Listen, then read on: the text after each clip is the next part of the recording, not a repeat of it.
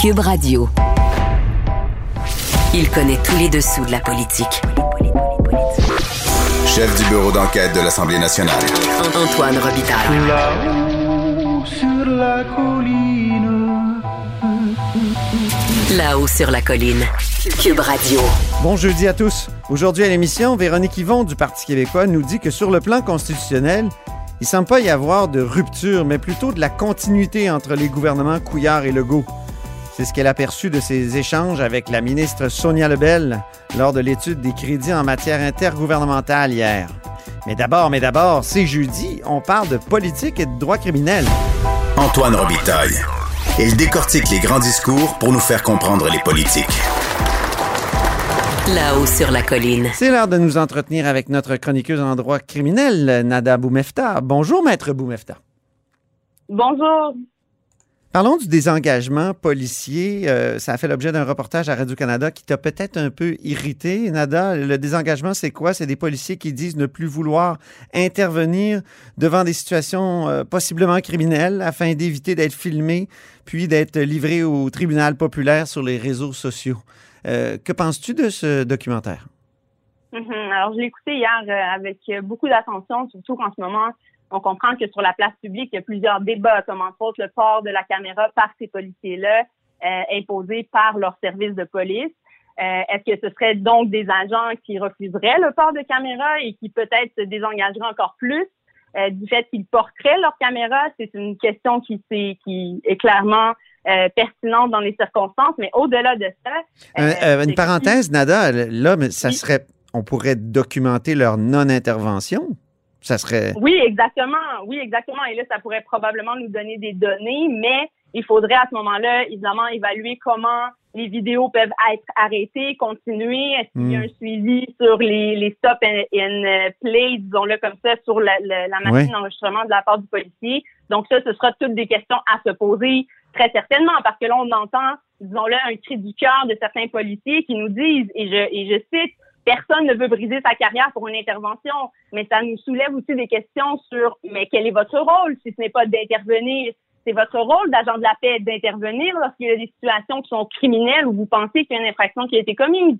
Alors comment, comme citoyen, on entend des policiers, disons, soulever cette problématique de leur vision, euh, nous dire que ben quand moi je vois des, des gens racisés, je tourne de l'autre côté. Si j'ai à tourner à gauche parce qu'ils sont là et j'ai l'option de tourner à droite, je vais tourner à droite.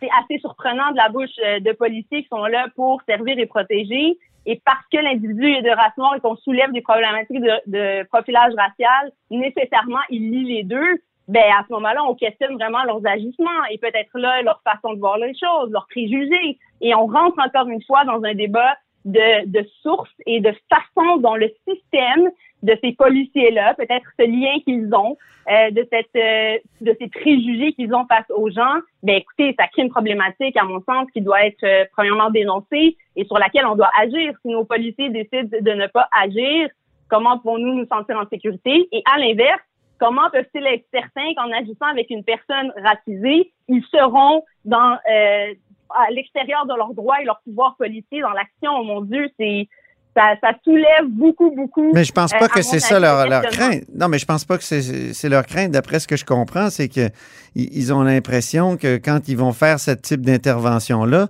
de toute manière, ils vont avoir l'air de mal intervenir ou ils vont se faire dire c'est du racisme, tout ça. Est-ce est-ce qu'il peut pas, euh, dans le climat actuel qui suit Black Lives Ma- Matter, qui, qui a, qui a- qui a provoqué toutes sortes de prises de conscience très intéressantes. Est-ce qu'il ne peut pas y avoir un, un balancier qui est envoyé trop loin dans l'autre sens? C'est-à-dire que justement, à chaque fois qu'un policier euh, veut intervenir dans, dans une, euh, une situation où il y a quelqu'un de racisé, il risque beaucoup plus de se faire reprocher son intervention ou des aspects de son intervention. D'abord, euh, on n'a pas de statistiques là-dessus pour vous dire que c'est effectivement le cas. Revenons aux faits et ce qu'on a euh, sous les yeux et, et les cas qui sont sur les réseaux sociaux actuellement. Les vidéos qu'on voit avec l'intervention policière où on voit en plus des, des actions de brutalité policière. Je comprends qu'on dit qu'il y a seulement que des séquences qui sont prises, qu'on n'a pas le début, qu'on n'a pas le après. Mais encore une fois, quand on voit ces vidéos-là et ceux qui sont partagés en ce moment sur les réseaux sociaux, souvent, on voit des individus, et ça, des yeux de monsieur, madame, tout le monde, qui sont souvent déjà maîtrisés et qui reçoivent des coups par-dessus. Alors, quand on voit ce type de fait-là, je veux dire, après, c'est évidemment la rapidité des réseaux sociaux et du partage font en sorte euh, qu'on voit les faits et qu'il y a des commentaires, des jugements qui peuvent être posés, mais comme avocate, les faits demeurent ceux que l'on voit sur les vidéos et c'est ce qu'on rechercherait, par exemple, par le port de caméras vidéo. Maintenant, s'ils craignent qu'à tout prix, le fait qu'ils interviennent avec une personne racisée, ça va nécessairement lier à des commentaires négatifs. Encore une fois, ça me questionne euh, sur, sur le, la façon dont ils perçoivent les interventions avec, avec les personnes racisées qui ont besoin de, des rôles des policiers comme n'importe quel autre citoyen et qui ont le droit d'avoir euh, des droits face à eux. Donc, même s'ils sont en train de commettre des infractions, ils ont des droits. Et en quoi cela est différent d'appliquer ces droits-là face à une personne racisée versus une personne qui est blanche. Et on le voit malheureusement, majoritairement, oui, ça dégénère dans les situations avec des gens où il y a du profilage racial ou de la brutalité policière. Mais la question devrait venir de leur part à eux comme agents d'autorité. Qu'est-ce qui déraille? Qu'est-ce qui ne fonctionne pas? Comment ça fait que ça dégénère souvent ou qu'on en vient à des vidéos, par exemple, de brutalité policière? Alors, euh, ce sont tous des questionnements qui devraient, à mon avis, venir des services de police et par une meilleure formation, peut-être un meilleur contact avec les communautés, une meilleure compréhension, Est-ce une que meilleure le- façon de les aborder, par exemple. Est-ce que vous dites que le reportage était basé sur des faussetés? Non, je peux pas dire que c'est faux. Euh, je peux comprendre cette crainte-là de la part des policiers d'être filmés. On l'a vu avec euh, l'agent 728, le matricule 728, ça avait fait une grande vague. Euh, c'est maintenant devenu presque euh, le nom qu'on utilise et même qu'on entend des gens crier derrière quand il y a de la brutalité policière ou il y a des agissements policiers. Donc oui, je peux comprendre cette crainte-là de la part des policiers, mais eux aussi, sachez qu'ils ont des droits. Et si ça en vient à du harcèlement ou par exemple même du du euh, tag sur Twitter ou du partage de leur information personnelle, ils sont protégés, ils sont en droit eux aussi euh, d'aller porter plainte et qu'il y ait des accusations contre ces individus-là qu'on peut retracer. Maintenant, du reste, euh, Est-ce qu'on qu'on peut s'entendre, Nada, pour dire quand même que le travail de policier, ça ne doit pas être facile actuellement? ça, ça, je, ça, je suis tout à fait d'accord avec Je sais que vous êtes une avocate en droit criminel, toujours très, très euh, soupçonneuse à l'égard des policiers. Pas soupçonneuse, Non? pas soupçonneuse. Je suis là pour m'assurer que le travail qu'ils font a été fait en bonne et due forme et dans Ouais. le respect des droits de tous et chacun. Je suis pas là pour dire que vous avez fait c'est pas correct, puis vous auriez pas dû enquêter, puis pas du tout. C'est leur rôle et on s'attend de ça de leur part. Mais dans leur action, leur euh, autorité policière, dans la façon dont ils doivent, je mentionne doivent procéder dans le cadre d'enquête, ben c'est pour éviter des erreurs comme Mamadi Camara, c'est pour Ah ben éviter oui. des erreurs euh, de brutalité policière comme, comme on l'a vu, c'est pour éviter Mm. des, des procédures, des poursuites de jeunes comme on a vu à Montréal euh, récemment pour 4 millions euh, dont M. Fernando Belton est, est l'avocat Oui, oui. brutalité policière, euh, euh, problème et séquelles mentales, physiques. Un des deux jeunes hommes avait le genou du policier sur le cou. Donc, encore une fois, ça résonne beaucoup comme l'affaire de George Floyd. Ouais. Alors, ce sont toutes des situations comme ça euh, qui, malheureusement, font en sorte que les droits sont débalancés. Et sur la scène criminelle, ben, qu'est-ce que ça donne? Ça donne de la preuve, euh, malheureusement, qui a été euh, prise de façon illégale ou qui aurait euh, été en mode de peut-être ce qu'on appelle tunnel vision, la- euh, comme l'affaire Mamadi Camara. Alors, c'est notre rôle comme avocat de, de souligner tout ça. Ben Mais oui. encore une fois, pour en venir devant le, le juge, c'est la dernière rempart hein, euh, dans le débat devant la cour. Le dernier rempart, oui. de trancher. Eh, euh, Exactement. Euh, parlons du rapport Laurent, parce que c'est une autre dimension de votre travail d'avocate, euh, Nada. Le, le droit, euh, j'allais dire, le- de la direction, lié à la direction de la protection de la jeunesse. Qu'avez-vous pensé du rapport Laurent? Euh, Et je vais, je vais vous poser une question précise. Il y a quand même 500 pages. Est-ce qu'on a besoin d'un autre commissaire? Commissaire au bien-être des enfants et un commissaire adjoint là, aux, aux- aux jeunes autochtones?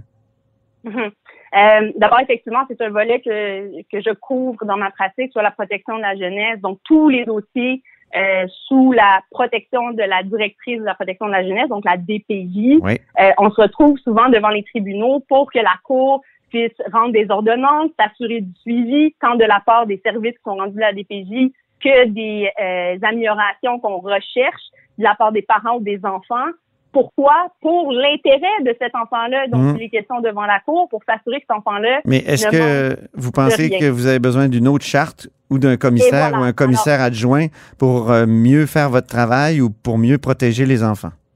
Exact. Alors maintenant, ce qu'on voit dans la réalité et l'application devant les tribunaux, tous les juges partout à travers le Québec, les avocats qui sont en intervention, nous avons à cœur l'intérêt de ces enfants-là et nous travaillons euh, pour faire entendre leur voix. Et ça, ça a été quelque chose qui a été soulevé dans le rapport Laurent, qu'on voulait donner une voix aux enfants, qu'on voulait plus les entendre. Mmh. Euh, mais il y a également donc l'offre de créer une charte des droits des enfants qui n'est pas encore créée, dont on ne connaît pas le contenu et dont on verra l'application. Mais permettez-moi de faire une euh, analogie en droit criminel où on a créé une charte des droits des victimes et concrètement au criminel, son application se voit plus au niveau de l'encadrement de cette victime-là, au niveau des interventions auprès d'elle, au niveau de son droit d'être écouté ou droit d'être représenté par un autre avocat, euh, à part celui euh, de l'État, par exemple dans des cas d'agression sexuelle pour des requêtes spécifiques. Donc là, on est dans le jargon. Ouais. Revenons dans l'action. Si on en vient à des commissaires, quelles seront leurs actions? Est-ce qu'ils pourront être sur le terrain, offrir plus de services, d'accessibilité aux services, s'assurer, par exemple, que les services au niveau public, santé, euh, les enfants puissent avoir accès à des experts si c'est nécessaire pour des problèmes d'orthophonie, par exemple, Mm. ou des problèmes de toxicomanie de la part des parents, qu'ils puissent avoir accès, même en temps de pandémie, à ces services-là. Si je comprends ça, bien déjà votre réponse, euh, Nada, je comprends déjà euh, votre réponse à travers les, les lignes, euh, c'est que ce serait peut-être pas utile. Ben, pas que ce ne serait pas utile. Ça, il faut toujours se dire, euh, M. Robitaille, qu'une société se doit de de- d'analyser puis de dénoncer. Laissez-moi vous dire que ce qui est dénoncé dans le rapport Laurent était déjà connu bien avant l'affaire des Granby et malheureusement, le temps de la création de ce rapport-là, notons qu'il y a eu la mort d'autres jeunes. Mhm. On a des bébés qui ont été abandonnés dans des poubelles, des situations comme ça où malheureusement, euh, la DPJ n'a même pas pu intervenir pour sauver cet cet Ben oui. Donc, ce rapport-là, concrètement, qu'est-ce qu'il donne depuis sa naissance? Honnêtement, on va attendre de voir. Encore une fois, on parle de délai. Euh, voyons quelle action ça va avoir, quel, quel rôle auront ces commissaires-là. Est-ce que ce sera de porte-parole, euh, d'action concrète, de création de budget ou de comité pour discuter de la réalité sur le terrain? Si vous aviez à choisir, Nada, entre euh, donner un budget à un commissaire ou donner un budget à des intervenants, je ne sais pas si c'est une, c'est peut-être une question démagogique là, mais ou spécieuse, mais je vous la pose. Si j'avais tout l'or du monde. Non, si vous aviez un budget limité, parce que le budget est limité. Là, bon, là, là c'est comme si j'étais la, la ministre dans, dans cette affaire. Euh, oui, je peux tenter de mettre ce chapeau-là et ma réponse serait de d'abord aller sur le terrain, ce que j'espère qui a été fait de la part euh, des commissaires dans cette affaire, parler aux intervenantes, voir qu'est-ce qui leur manque. Parce que ce que moi, je perçois au niveau du terrain, c'est un roulement beaucoup trop euh, élevé de de- d'intervenantes qui lâchent, des burn-out, euh, des problématiques de, de suivi. Mhm. Euh, donc, ça, ça crée un lac de confiance entre les parents et les intervenants de la DPJ. La DPJ sont pas capables de faire des suivis. Alors, est-ce qu'un budget leur permettrait, par exemple, d'en engager plus? Est-ce que ça leur permettrait d'avoir une meilleure gestion de leur temps, peut-être, de leur offrir des services de psychologie à leurs intervenants Ouais. qui n'ont pas un travail euh, facile, euh, qui sont en plein cœur de problématiques euh, qui touchent des enfants? Donc ça, c'est toutes des, des questions que oui, peut-être que l'argent pourrait solutionner. Je- Et oui, j'investirais, je pense, euh, plus en ce sens-là que dans un- la création d'un poste euh, dont on verra l'impact dans le futur. Ou on ne verra pas. Peut-être qu'ils vont décider de ne pas le faire. Euh, je- Reste, oui, c'est ça. Parlons déjudiciarisation, c'est un des objectifs. Là, en terminant, il nous reste peu de temps. Euh, je vais vous taquiner là, comme avocate. Est-ce que vous craignez de perdre du boulot, vous qui pratiquez euh, donc dans ce domaine? Puis on sait que il y a des requêtes euh, qui sont déposées, puis ça, puis on sait comment ça fonctionne, la justice chez nous. Euh, si on déjudiciarise, est-ce qu'il n'y aura pas moins de boulot pour les avocats? Mhm. D'abord, il faut comprendre le concept de déjudiciarisation.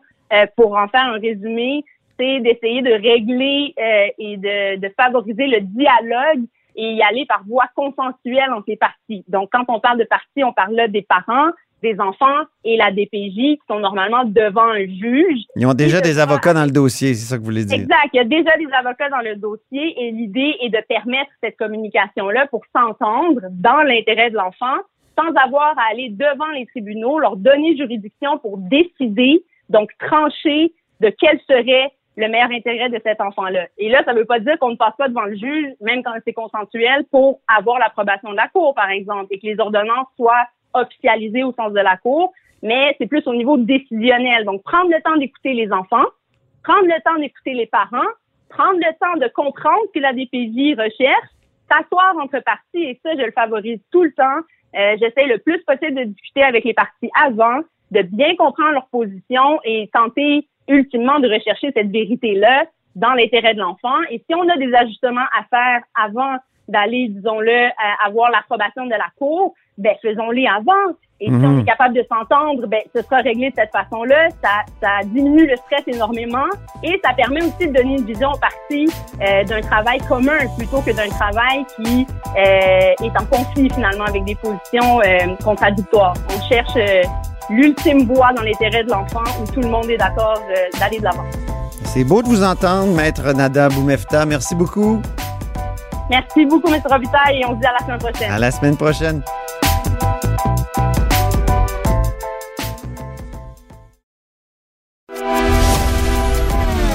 Grand philosophe, poète dans l'âme, la politique pour lui est comme un grand roman d'amour.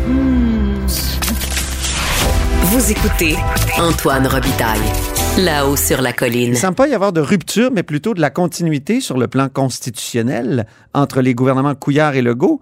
C'est ce que notre prochain invité euh, s'est fait confirmer d'une certaine façon en crédit, en étude de crédit hier des relations intergouvernementales canadiennes. C'est Véronique Yvon. Bonjour. Bonjour. Députée du Parti québécois de Joliette et critique en matière de plein de dossiers, dont éducation et Relations Québec-Canada. Mais euh, euh, parlons de Relations Québec-Canada, justement. Pourquoi vous dites qu'il y a continuité euh, entre les deux gouvernements, le Couillard et le Go, puis pourquoi c'est problématique selon vous? Ben écoutez, euh, c'est vraiment euh, blanc bonnet, euh, bonnet blanc, la pratique du fédéralisme, qu'on soit libéral ou caquiste. Nous avons euh, découvert donc que euh, le secrétariat dont est responsable Madame Lebel, donc euh, ses responsabilités en matière d'affaires intergouvernementales défendent toujours le même plan d'action qui était celui du gouvernement Couillard, porté par Jean-Marc Fournier. Vous vous rappellerez, on parlait québécois, notre façon d'être canadien. Ben oui. C'était le grand slogan de Jean-Marc Fournier. Je pense que Alors, ça a été dévoilé en juin 2018, à la toute fin du mandat. Donc, euh, une grande réflexion qui amenait Jean-Marc Fournier à se promener à travers le Canada pour euh, plaider la bonne entente. Oui, vous avez une très bonne mémoire. Et euh, on, découvre donc que c'est toujours ce plan-là qui a même encore le logo. Ensemble, on fait avancer le Québec du euh, gouvernement Couillard, qui est ce qui guide l'action en ce moment de la ministre Lebel en termes d'affaires intergouvernementales. Et hier, elle n'a pas eu le choix que de nous confirmer qu'effectivement, c'est toujours le même plan, qu'elle n'a pas jugé bon euh, jusqu'à maintenant, euh, donner de nouvelles orientations, un nouveau plan d'action euh, pour le travail en matière de relations canadiennes, ce qui est plutôt déconcertant. Euh, quand on se rend compte que ça fait maintenant trois ans qu'on a des études de crédit où on pose des questions à la ministre sur une foule de dossiers, mais notamment sur leur fameux projet qu'ils avaient dévoilé, euh, la CAC, quand ils étaient dans l'opposition, ce qui devait être leur euh, feuille de route euh, en matière de fédéralisme qui s'appelait un nouveau projet pour les nationalistes du Québec. Ben oui, j'étais allé, moi, au conseil, euh, au conseil général de la CAQ à ce moment-là, qui était à Laval, je me souviens très bien, 2015. Euh, et c'est à ce moment-là qu'on a abandonné aussi le logo multicolore de la CAQ des origines pour prendre un logo bleu. C'est important la couleur là, pour un parti politique, c'est très symbolique. Et c'était coïncident avec l'adoption de cette euh, politique qui est très riche quand même. Ben, en fait, c'est que c'est ça le problème, c'est qu'ils ont fait miroiter aux Québécois que eux, ce qu'ils souhaitaient, c'était un fédéralisme renouvelé. Euh, bien sûr, euh, nous, comme formation euh, souverainiste, ça fait longtemps qu'on a perdu ces illusions que le fédéralisme pouvait se renouveler. Je pense qu'on en a des exemples, malheureusement, à toutes les semaines dans le dernier budget fédéral, comme on en a eu en plus pendant toute la pandémie, parce que tout ce qu'on voit, c'est toujours une volonté très, très agressive d'un gouvernement fédéral canadien de venir toujours s'immiscer dans les compétences du Québec et des provinces. Mais toujours est-il que nous faisait miroiter que ce serait tellement différent. Donc, vous avez un beau tableau dans ce fameux plan-là où, donc, on devait conclure de nouvelles ententes administratives, récupérer des points d'impôt, un rapport d'impôt unique, Rapatrier la culture. la culture, l'immigration, avoir des transferts en bloc pour tout ce qui est infrastructure. Vous savez, souvent on est pris à, à négocier avec le fédéral quand on, le voit par exemple pour le tramway, on le voit pour le métro, on le voit pour de grandes infrastructures. Euh, donc, énormément de domaines où on devait faire des gains, même des modifications constitutionnelles bilatérales, donc pour justement les pouvoirs en matière de langue, d'immigration, de culture, et même des, des, des revendications constitutionnelles globales, poste de, de lieutenant-gouverneur qui devait être aboli, même chose pour le Sénat. Enfin, Il y avait bref, quelque chose, il y avait quelque chose, Véronique Yvon, comme des gestes de rupture, presque, pour ça. employer un fait- vocabulaire de l'ère marois? en fait, le, le, le, le gouvernement de la CAQ, euh, c'est-à-dire la CAQ quand elle était dans l'opposition, disait nous, nous allons réformer le fédéralisme. Et là, ce qu'on constate, c'est qu'évidemment, bien sûr, ils ont leur test de la réalité et ils sont incapables, ils n'ont même pas réussi à obtenir euh, la déclaration d'impôt unique. C'est la seule chose euh, pour laquelle ils ont levé la main dans les premiers mois du mandat. On leur a fermé en moins de 24 heures la porte au nez et ils n'ont plus jamais même parlé de ce dossier-là. La ministre Lebel nous l'a confirmé hier. Il n'y a eu aucune demande, aucune démarche qui a été faite dans la dernière année là-dessus. Et le ministre Girard, responsable des Finances, a dit la même chose à mon collègue euh, Martin Ouellette lors de ses crédits. Ben, on nous a dit non, fait que non, on n'est pas revenu à la charge. Fait que vient de s'arrêter là euh, l'exercice du fédéralisme renouvelé qui devait s'incarner euh, avec la CAQ. Et pendant ce temps-là, tout ce qu'on voit, c'est un euh, gouvernement qui n'est qu'à la défensive. Hmm. C'est pour ça que j'utilisais l'image d'un fédéralisme purement défensif, euh, comme un gardien de but qui essaie juste euh, d'arrêter euh, des, des rondelles avec aucun joueur qui vont à l'offensive pour essayer de rentrer dans, dans, dans la zone. Et, et c'est ça le problème, c'est que euh, en ce moment, on le voit, le gouvernement canadien euh, a, a- a des airs d'envahisseur des compétences euh, et plus que des airs, là, on, on le voit avec bon, le programme national de garderie, mais on le voit aussi quand il parle de normes nationales pour les CHSLD. Écoutez, dans le dernier budget, on nous parle de stratégie nationale pour les soins palliatifs, on nous parle de stratégie nationale pour l'autisme, tous des enjeux qui relèvent de la compétence du Québec en matière de santé, notamment ou d'aînés. Et donc, on, on a le sentiment que tout ce que fait le gouvernement en ce moment, c'est d'essayer qu'il n'y ait pas trop de, de rondelles qui rentrent dans son filet, mais ils sont pas du tout en train de revendiquer des choses. Ils ont quand même eu la pandémie, là, le gouvernement Legault. Est-ce qu'il faudrait pas euh, leur donner ça? Je veux dire, sans dire que la pandémie euh, justifie tout, euh, ça, ralentit quand même les choses. Là, discuté avec Sonia Lebel qui m'expliquait que son équipe a beaucoup été euh, occupée à négocier, par exemple, les fermetures de frontières entre le Québec et les Maritimes, euh, la question des îles de la Madeleine. Est-ce est-ce que c'est pas un bon, comment dire, une bonne excuse? En fait, c'est l'excuse que la ministre nous a servi au dernier crédit l'année dernière. En disant, écoutez, il y a eu la pandémie, donc tous ces beaux objectifs-là, j'ai pas pu euh, en parler. Mais euh, ce qu'on a fait ressortir hier, c'est que malgré euh, la pandémie, euh, la ministre, au cours des derniers mois, a réussi à faire adopter euh, un projet de loi sur la dotation, par exemple, dans la fonction publique. Je ne dis pas que c'est pas important, mais de toute évidence, il y a des énergies qui ont été consacrées dans son cabinet à des projets législatifs, à toutes sortes de projets autres qui peuvent apparaître quand même moins urgents que de euh, s'assurer que le Québec peut exister pleinement et que les compétences du Québec sont défendues pleinement. Et moi, au contraire, je pense que la pandémie nous a révélé à quel point le gouvernement canadien euh, se fout maintenant complètement du partage des compétences et donc qu'il veut arriver sous toutes sortes de prétextes possibles à mettre euh, ses pieds et ses mains partout dans les compétences. Donc, les occasions auraient dû être multiples de dire attention, c'est le Québec qui va faire ça. Et euh, tout ce qu'on voit, c'est la même chose que sous les libéraux. C'est un, un, un fédéralisme qui n'est que réaction et défense et rien à l'offensive. Et tellement qu'hier, les exemples qu'elle me donnait de, de choses qu'ils ont fait, ben je dirais que c'est euh, le quotidien de ce que devrait être le travail des affaires intergouvernementales. On dirait, oui, on dirait que ça n'intéresse pas Mme Lebel. C'est tout cet aspect-là des choses. On dirait effectivement que ça ne l'intéresse pas et elle nous parle euh, d'entente sur le logement, de, je veux dire, toutes des choses qui se, se, se faisaient sous les libéraux. Là. Il faut qu'il y ait des ententes, évidemment, administratives sur la gestion quotidienne. Quand il y a des compétences partagées, il n'y a pas de grand gain là. Euh, et c'est pour ça que quand on compare l'action, c'est le même, c'est le même type d'action, c'est la même philosophie, et c'est même le même plan d'action avec le logo libéral. Oui. encore la politique. Ça, sa Donc, réponse, c'est de dire qu'elle n'a pas eu le temps encore de rédiger un, un plan complet de. Ouais.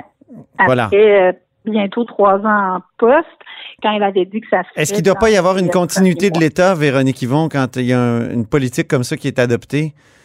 Et donc, c'est que c'est, est-ce que c'est pas normal que ça reste sur euh, le site web? Ben, je veux dire, ce qui n'est pas normal, c'est de pas avoir euh, fait une politique euh, qui devrait être en adéquation avec leur philosophie. Et ce que Mhm. je pense que ça, ce dont ça témoigne, c'est que non seulement c'est une priorité, mais c'est que le, le- la CAC, le gouvernement caquiste, a complètement décidé de mettre de côté un agenda de fédéralisme, je dirais, plus euh, revendicateur pour rentrer vraiment dans un fédéralisme complètement traditionnel où on ne revendique plus, comme ça on peut pas se faire dire non, et c'est ce à quoi on assiste. Donc honnêtement, un gouvernement pour qui ça aurait été important de réformer le fédéralisme, nous on n'est pas là-dedans. On pense qu'on a lu les leçons au Québec et qu'il est grand temps que le Québec puisse être maître de toutes ses décisions et de ses orientations. Pensez-vous, la population n'est pas là quand même? Quand Sonia Lebel vous répond que la population est plus du côté d'un, d'un vague espoir de fédéralisme renouvelé en acceptant le Canada, c'est, euh, pas mal ça, non? Euh, je partage pas cette euh, cette analyse-là parce que euh, justement il y a rien qui se passe et je pense qu'on est plutôt dans un, moment de réflexion par rapport à tout ça. Et je, je pense que le gouvernement actuel devrait jouer franc jeu avec les Québécois et euh, si on a un Jean-Marc Fournier qui lui s'assumait comme un pur fédéraliste et que pour lui être québécois c'était sa manière d'être euh, d'être euh, canadien, ben euh, il faudrait tout simplement que M. Legault, que- Mme ouais. Lebel et son équipe nous disent que eux aussi Je vous entends dire que Fournier était fédéraliste.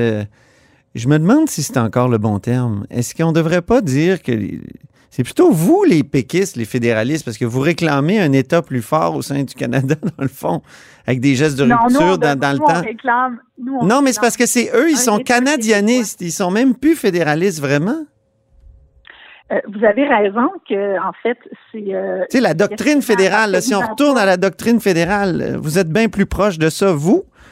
Euh, Nous, on est vraiment des indépendantistes. Donc, on veut que le Québec puisse avoir son pays, son État, toute sa liberté. Je pense que c'est assez clair, merci. Parce que pour nous, c'est la seule manière de pouvoir répondre aux aspirations individuelles et collectives. Ça n'a pas toujours été clair de même. Là. René Lévesque a fait le beau risque. C'est ce que je veux dire, c'est que on dirait qu'il n'y a plus de fédéralistes euh, vraiment ou de réflexion fédérale Ben, en au fait, Parti euh, libéral ou à la CAQ. Et la réflexion sur le régime, c'est vous, c'est les péquistes qui tiennent le- la, la réflexion Ben, sur le on régime. parce qu'on pense que c'est important, puis on peut pas faire comme si le Québec était une province comme les autres. Puis malheureusement, ben, ce qu'on constate, c'est qu'avec les libéraux, je veux dire, c'était l'aplaventrisme total, et qu'en ce moment, on, on est dans la continuité de cette philosophie-là où il n'y a pas de demande Mm. euh, formelle de revendication. Donc, effectivement, euh, le gouvernement actuel devrait tout simplement jouer franc jeu et arrêter de se revendiquer d'autres choses. Et c'est pour ça qu'hier, j'ai dit à la ministre, mais dans le fond, Ou de devenir vraiment fédéraliste, parce que c'est un fédéraliste va réclamer, par exemple, euh, plus de, de, de poids du Québec dans la nomination des juges fédéraux qui tranchent les différents matières de partage des pouvoirs. Ils vont réclamer plein de choses comme ça, ce que la CAQ ne fait pas vraiment. De sur les juges, il y a eu une entente, là, mais euh, c'est quand, même un peu une décevant. entente très, très, très modeste. Oui, voilà. Et donc, il faudrait juste qu'ils nous disent que ce plan-là n'est plus l'espèce de plan qu'ils avaient dans l'opposition n'est plus là et que c'est la continuité avec l'air libéral Mm. comme on le voit sur leur site web, mais dans leurs actions aussi à tous les jours. Puis, Mm. vous imaginez, ils n'ont tellement aucun rapport de force que leur seule demande, leur seule demande en ce moment, ce sont des transferts en santé. Et dans le dernier budget, pas une ligne, pas un mot, pas un dollar là-dessus, mais par ailleurs, un empiètement en matière de famille, des empiètements en matière de, de, de, santé. Donc, euh, c'est vraiment, vraiment désolant qu'on voit. Et le jugement sur la taxe carbone qui, qui, pré, euh, qui, qui, prépare une sorte de fédéralisme de supervision. Comme l'a dit un des juges. Fédéralisme de supervision. Fédéralisme de supervision, effectivement. Extrêmement euh, inquiétant quand on sait comment il y a des différences euh, entre le Québec et l'Ouest sur une foule d'enjeux, en environnement notamment. Donc, les Québécois, je pense que quand on les ramène à des enjeux très concrets comme celui-là, comme celui des services de garde, comme euh, la santé, euh, la langue, bien évidemment, la culture, vont rapidement comprendre à quel point les enjeux et les intérêts peuvent être divergents. Merci beaucoup, Véronique Yvon. Merci à vous. Députée du Parti québécois de Joliette. C'est tout pour La Haut sur la Colline en ce jeudi. Merci d'avoir été des nôtres. N'hésitez surtout pas à diffuser vos segments préférés sur vos réseaux. Et eh bien, je vous dis à demain. Cube Radio.